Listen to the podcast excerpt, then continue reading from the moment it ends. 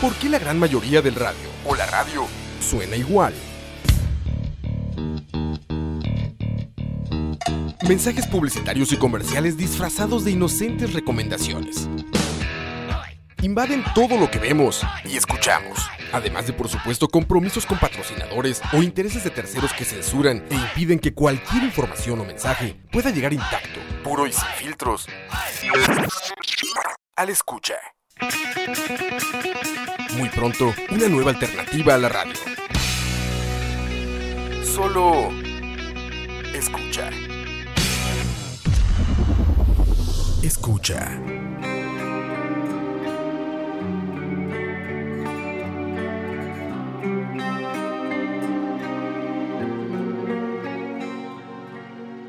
Muy buenas, muy buenas. Bienvenidos una vez más a otro programa de proximidad. Mi nombre es Oscar Campos y como pueden ver ahí en el nombre de este programa estamos escuchando Distance Over Time, el disco más reciente de Dream Theater, recién publicado al momento que estoy grabando esto, 22 de febrero de 2019. Y sin más, los dejo con esta canción que abre el disco llamada Untethered Angel.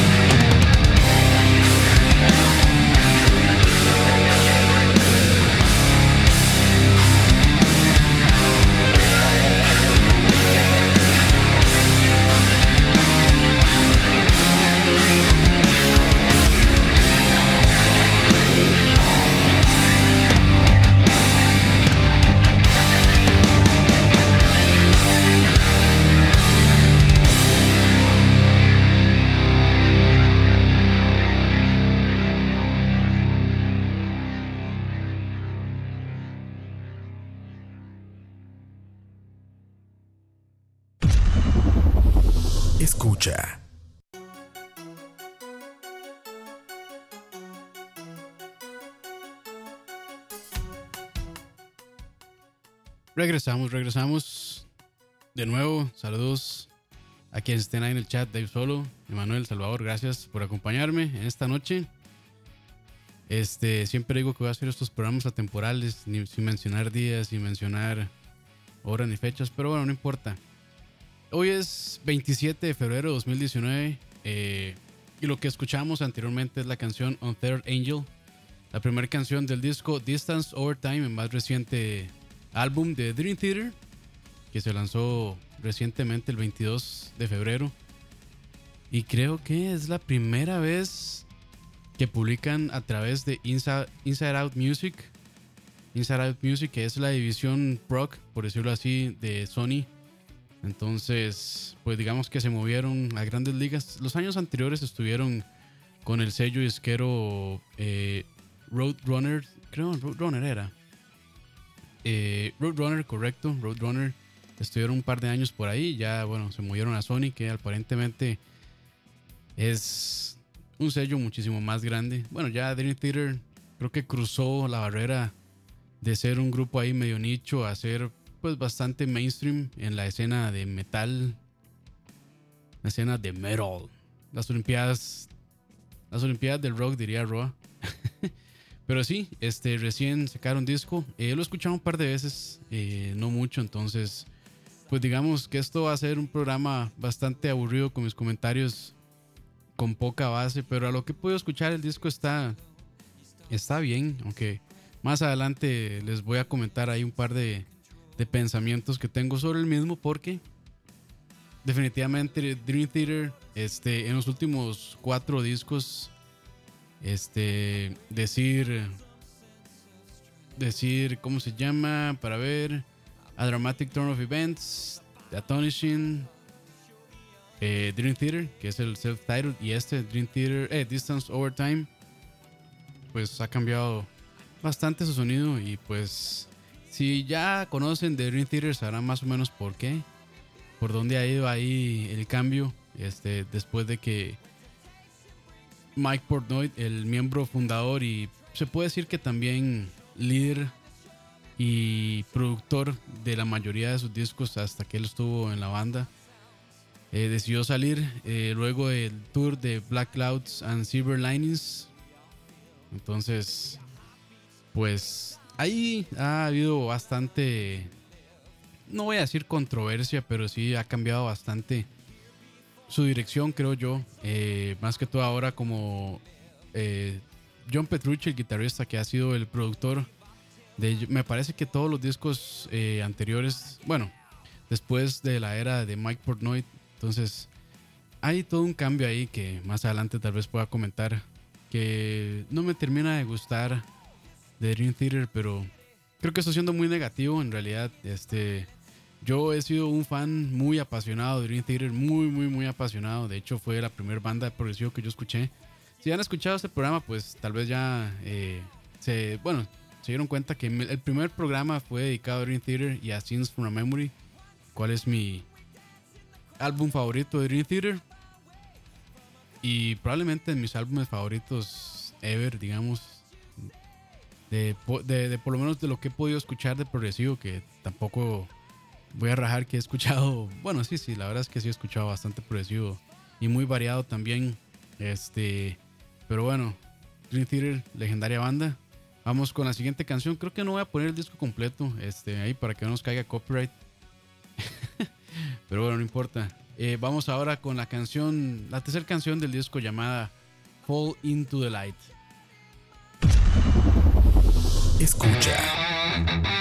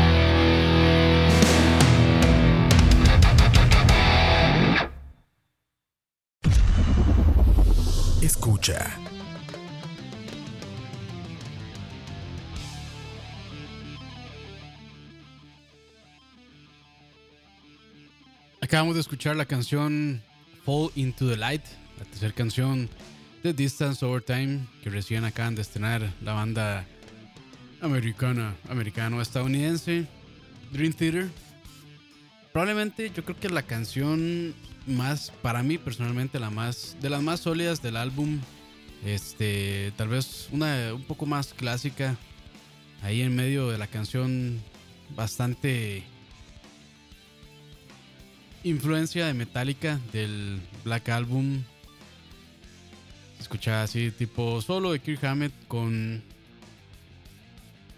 la batería ahí de fondo, ahí medio medio. Y después un solo de Rudes en órgano bastante bueno, bastante sólida esta canción. Eh, realmente me gustó mucho. Algo que noté de este disco es que algo atípico es que me parece que el disco es bastante corto en comparación.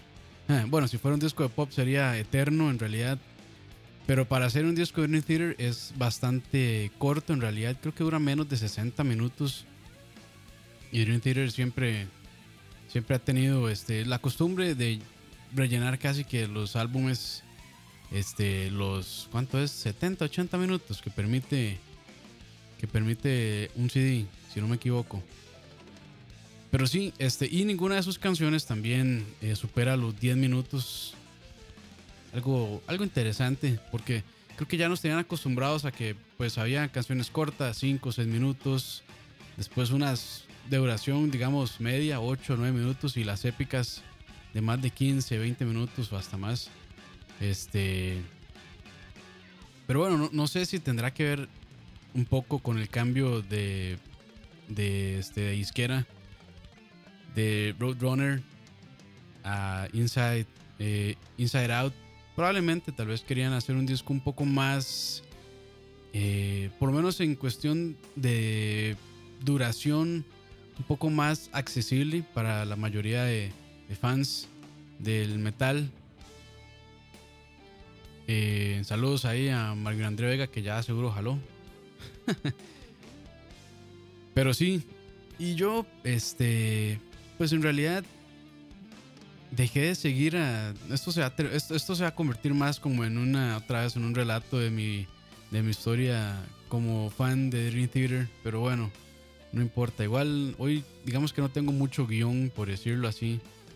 Entonces tengo que improvisar con, con lo poquito que sé. Pero sí, yo dejé de seguir a Dream Theater porque era súper fan. Este, tengo este, varios de sus discos, casi todos sus DVDs. Este, tengo ahí Making of. Tengo proyectos eh, por aparte de cada integrante. Entonces sí, sí, pu- puedo decir que soy, no, no voy a decir que súper fan, pero sí bastante fan. Eh, no fan from hell. Pero digamos que sí he seguido bastante cerca la carrera de Theater y lamentablemente pues a partir de decir el disco de Dream Theater eh, que salió en el 2013, bueno, más bien a partir de Dramatic Turn, of Events, creo que los dejé de seguir eh, casi que del todo. Realmente no me emocionaba tanto una salida de disco de Dream Theater, ya creo que había perdido un parte del gusto. Este, sin embargo, pues este le, quise dar un chance. De hecho, para decirme, para llamarme fan, realmente casi no escuché el disco Dream Theater del 2013 y de Astonishing, o Astonishing, creo que es Astonishing más bien, del 2016. Este, de Astonishing, creo que Dream Theater, el- ese disco lo escuché, no sé, un- unas cuantas veces, cinco a lo mucho. Y de Astonishing no lo he escuchado este, por completo. He escuchado una que otra canción eh, por ahí, separada, suelta. Realmente creo, creo que quisieron volver un poco a las raíces como con Metropolis Part 2, hacer un disco eh, conceptual, eh, doble, eh, con mucha producción por detrás. De hecho hicieron una gran campaña web.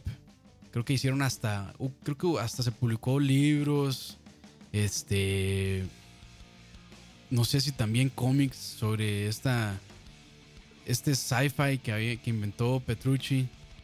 Eh, pero sí, fue una campaña mediática de mercadeo bastante grande y realmente pues a mí no me terminó de convencer, eh, lamentablemente.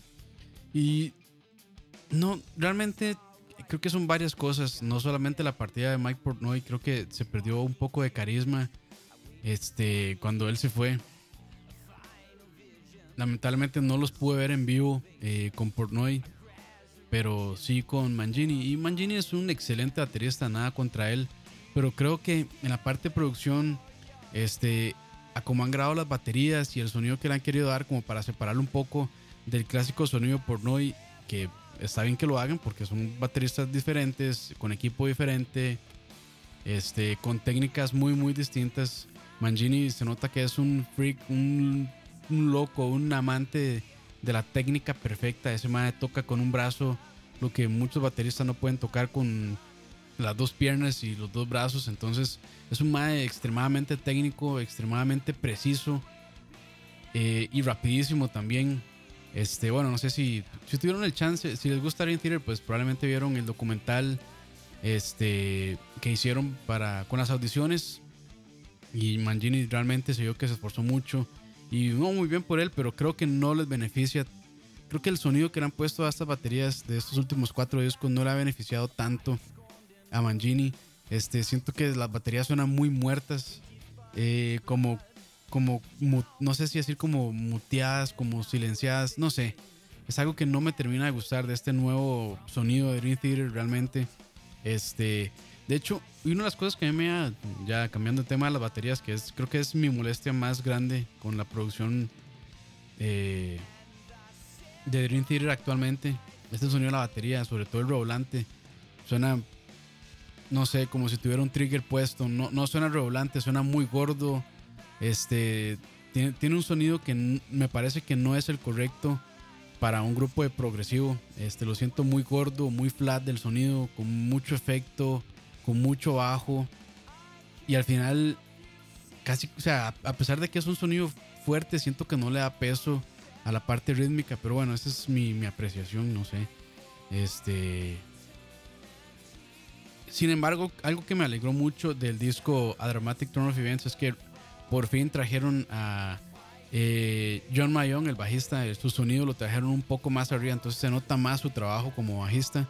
Sin embargo, para Dream Theater y para los otros tres discos que vienen, este, siento que otra vez le dejaron el sonido, entonces casi no se aprecia su trabajo como bajista. Entonces, no sé, a pesar de que Dream Theater invierte muchísimo, porque se nota que invierten muchísimo, se encierran en el estudio, este, graban en el estudio, eso es muy caro. Ellos escriben en el estudio y después graban en el estudio, lo cual es muy, muy caro. Este, bien por ellos que pueden pues, darse ese lujo, realmente les funciona muy bien, pero a pesar de toda la producción que le meten, siento que les falta este, en la producción. No que suene mal, pero me gustaba más el sonido de antes, un poco más balanceado. Este, siento que los instrumentos, por lo menos en este último disco, en Distance Over Time, está un poco más arriba que la voz y de James Flaherty. Y pues eso no está para mí bien. Un poquito más adelante, vamos con la siguiente canción y, y después sigo con, con lo que pienso de este disco. Y también hablar un poquito de James Flaherty porque ya lo siento un poquitín cansado. Pero vamos con la siguiente canción, que es la quinta del disco llamada Room 137. Escucha.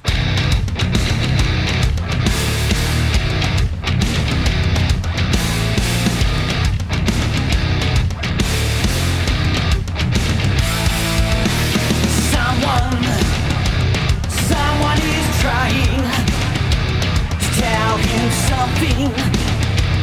Will he listen? Someone, someone is dying to find out something. Will he?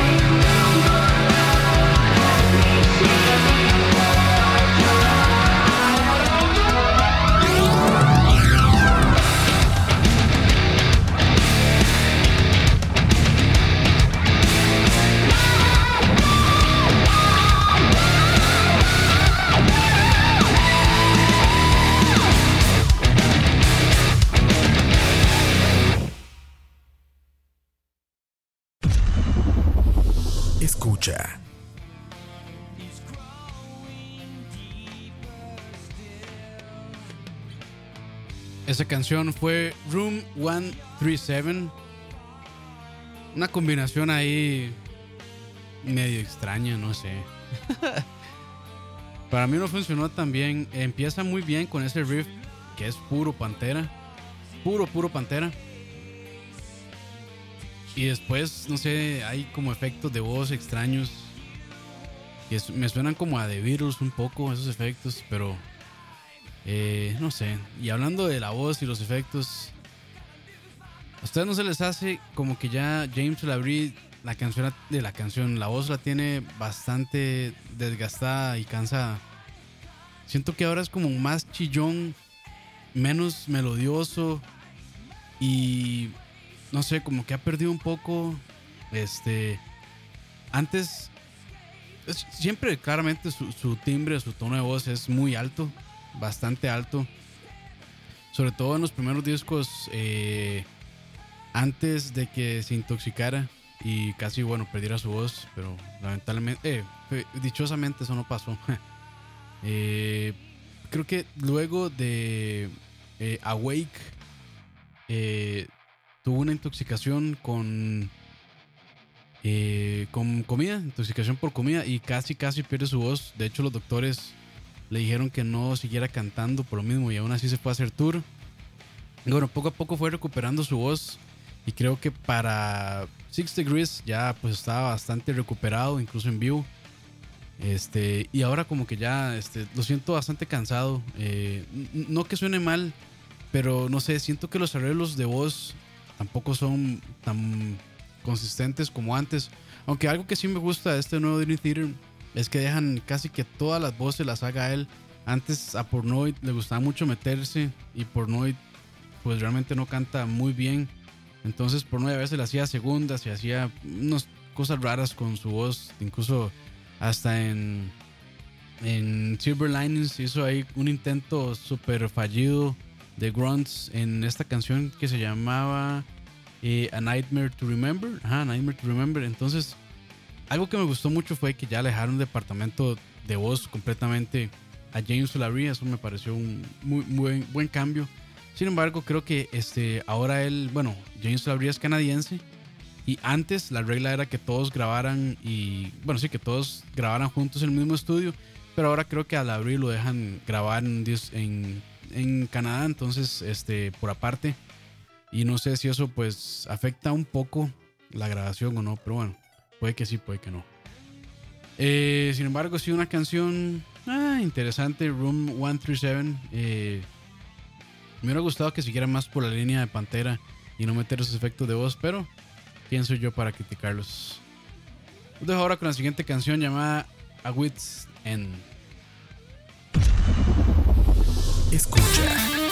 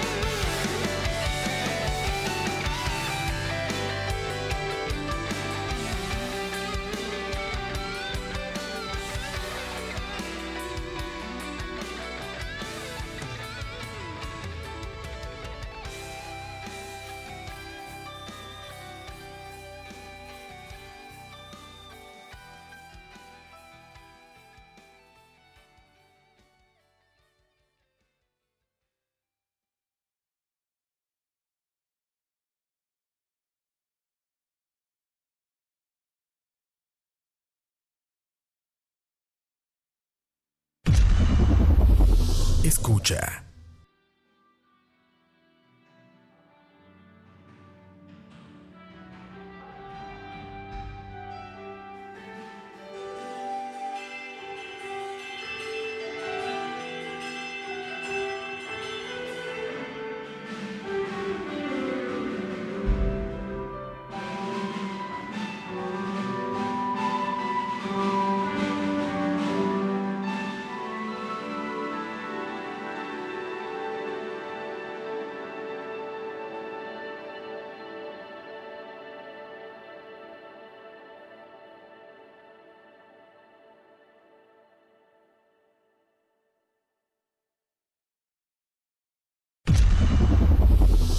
Escucha.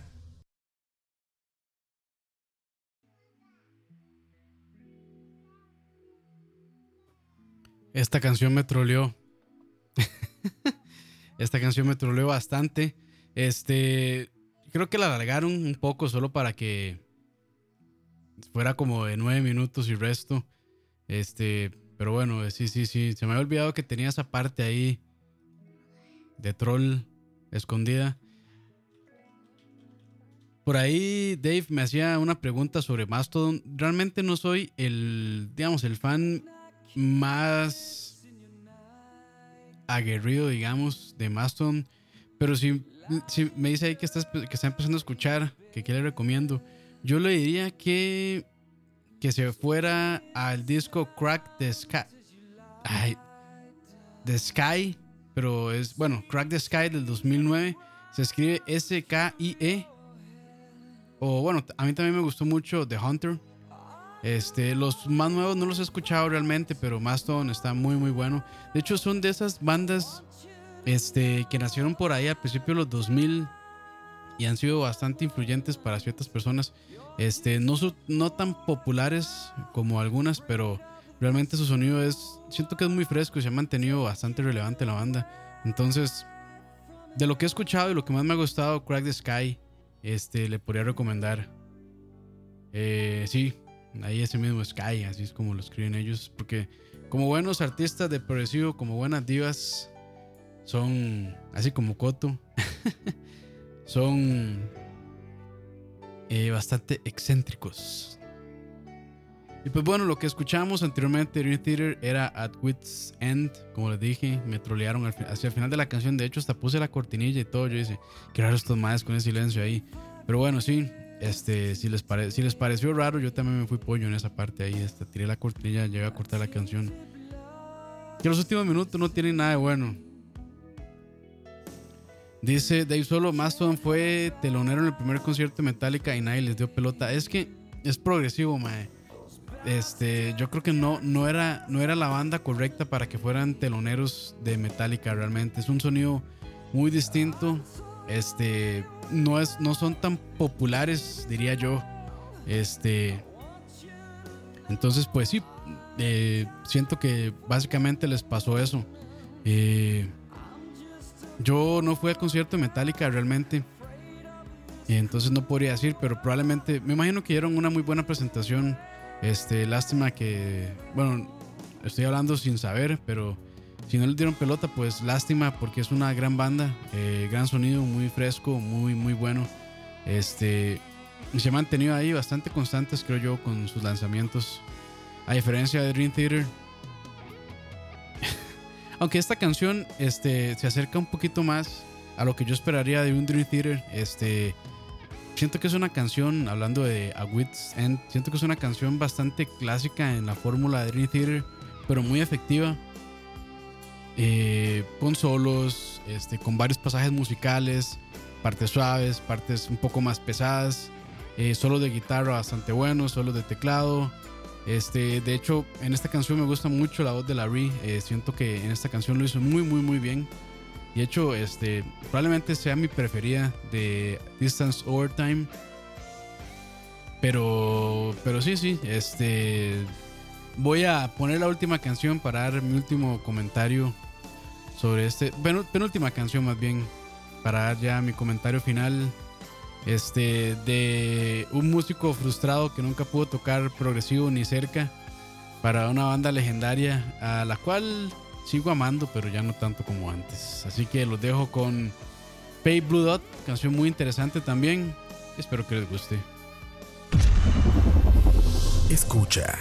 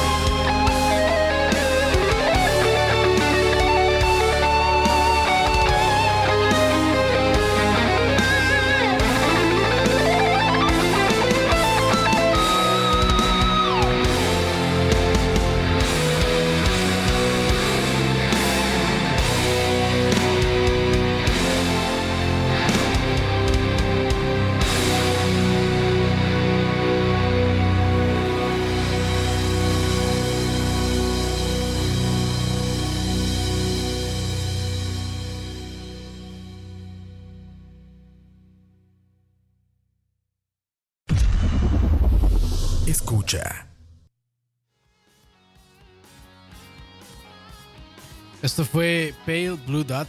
Dice Dave Solo, esta pieza es como Jazz Theater. sí, sí, este, esa canción, esa canción me pareció bastante interesante también. Eh, de hecho, es la última del disco oficial, aunque hay una, hay un release ahí con un bonus track que no sé, que no sé si, si el release oficial sale con ese bonus, creo que no. Este, pero esa, ese, ese bonus track llamado Vapor King, lo voy a poner de final. Este, y de hecho, no sé por qué la dejaron fuera. Me parece una muy buena canción. Vapor, ya estoy hablando de la próxima canción, no importa. Me parece una buena canción. De hecho, este, se, se me hace muy composición de Rudes instrumentalmente. Lo cual no es, no es malo, es bastante bueno. De hecho, Jordan Rudes, este, creo que este año va a sacar un disco nuevo. Me pareció ver la noticia por ahí. Este, voy a ver si no estoy equivocado. Porque el último disco de Rudes fue por ahí el 2000. Bueno, el último que yo escuché fue el 2007, que era un co- que era The Road Home, que era un, un disco de puros covers de rock progresivo. Este, canciones de Genesis, de Yes, de Gentle Giant, de Emerson Lake and Palmer, cuestiones así. De hecho, invitó a bastantes músicos. Este, por ahí, este, Neil Morse cantó, Steven Wilson también cantó por ahí. eh, Nick de Virgilio cantó también por ahí. Hay va- varios, varios este, músicos. Pero bueno, esta última canción, Vapor King, la que les voy a poner al puro final, se me hace muy, muy rudes.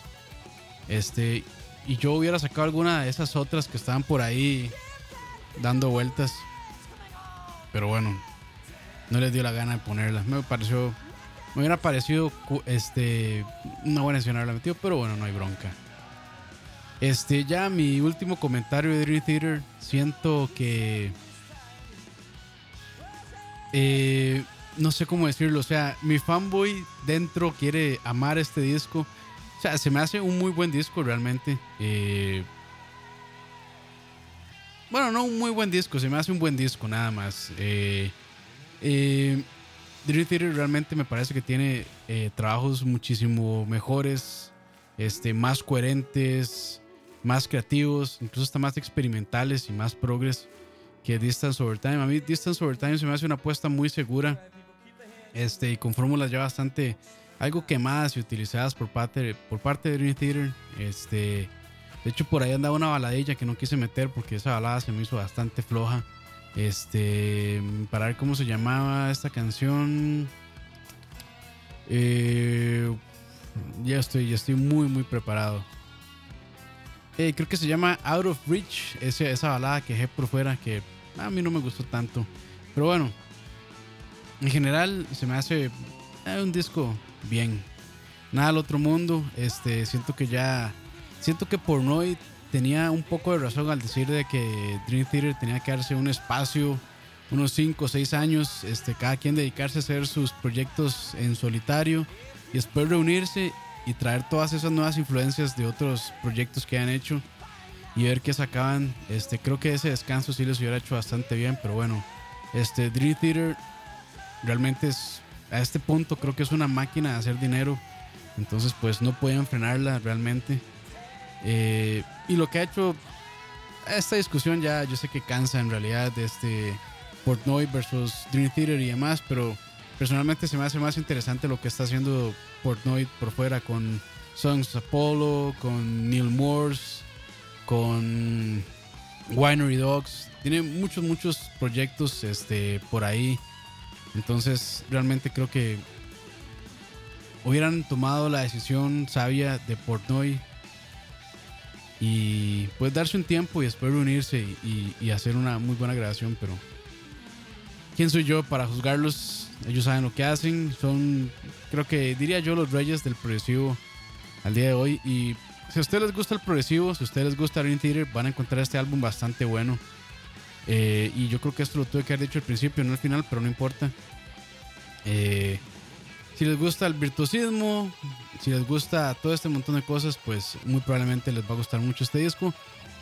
No es de mis preferidos, ni de cerca, pero me parece que es aceptable. Muchas gracias a todos los que estaban ahí en el chat. De hecho, se acaba de conectar Oscar Roa ahí. Saludos al, al jefe. a Cucaracha, ahí está Lina, mi esposa, a Dave Solo. Y por ahí hubo otra gente, gracias a Dave que estuvo comentando bastante. Este, y espero, bueno, que les haya gustado este programa. Y bueno, ya voy a hacer, voy a hacer la tarea de hacer este programa ya más seguido. Eh, hubo un tiempo que estuve bastante constante, casi casi que semana con semana. Pero bueno, por cuestiones de trabajo y, y demás, se me ha complicado. Cuestiones de trabajo y Cartago, llego un poco cansado, entonces a veces sin ganas de, de grabar, pero voy a hacer el esfuerzo de retomarlo porque creo que hay gente que eh, sí le gusta este programa, aunque no sean muchos, pero creo que creo que tiene su nicho ahí interesante. Y apenas mencioné a Oscar Roa Jala. pero bueno, no importa, los dejo ahora con la canción Viper King. Recuerden, este, si les gustan nuestros programas, eh, síguenos en Facebook, en Instagram. Eh, no les voy a decir que Twitter, porque Twitter ya es región de la hora de la paja. no, mentira. También por Twitter. Este, y bueno, esta semana creo que vamos a grabar tocineando y charlavaria también. Entonces, recuerden, tenemos programas para todos los gustos. Recién salió también programa con Michael. Este, estamos ahí diseñando el nombre. Creo que se va a quedar Error 404. Roy y Diego Visionarios, que fueron los que pusieron ese nombre sin querer, sin intención de que fuera, pero creo que ese se va a quedar. Ahí después conversamos. Este, los invito a escucharlo. Eh, si les gusta lo que, lo que vendría siendo, siempre será su tecnología, su computación, su informática, su hardware, su software, todo eso lo vamos a estar discutiendo junto con Michael Quesada. ¿Quién mejor para un programa de tecnología que Michael Quesada en este país? Y ya está, ya tuvimos una negociación bastante amplia ahí, entonces logramos reclutarlo. Costó mucho, pero, pero ya, ya, se logró, se logró. Entonces, muchas gracias por escuchar, de verdad, este, a las personas que lo estén escuchando. Se les aprecia muchísimo que lo escuchen tanto en vivo como, los, como lo escuchen por descarga en Spotify o en cualquier otra plataforma de podcast. Se les agradece. Y bueno, que la pasen muy bien. Esto que sigue es Viper King, canción que quedó fuera del release final y oficial de Distance Over Time de Dream Theater. Escucha. Thank you.